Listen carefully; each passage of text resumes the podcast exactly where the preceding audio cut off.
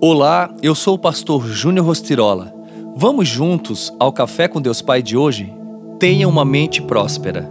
Se o Senhor se agradar de nós, Ele nos fará entrar nessa terra onde há leite e mel com fartura, e dará a nós.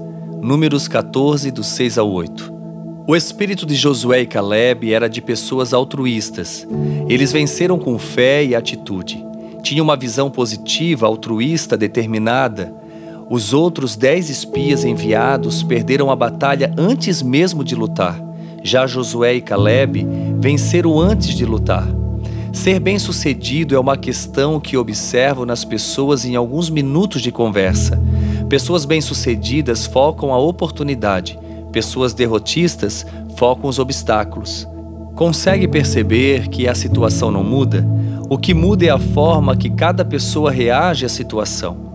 Não somos chamados para a reclamação, a murmuração, a rebeldia, a agressividade, a confusão. Vidas prósperas são satisfeitas, estáveis, seguras e confiantes em si mesmas e no Senhor.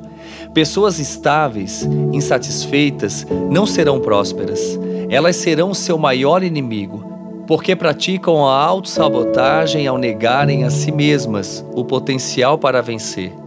Serão a causa de sua própria derrota.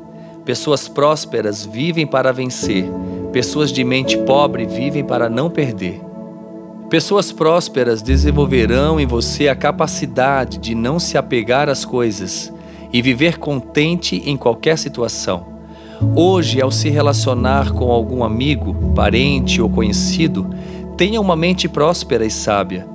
Pense que você só tem a ganhar quando desenvolve uma mente próspera e se relaciona com pessoas prósperas, porque prosperidade gera prosperidade.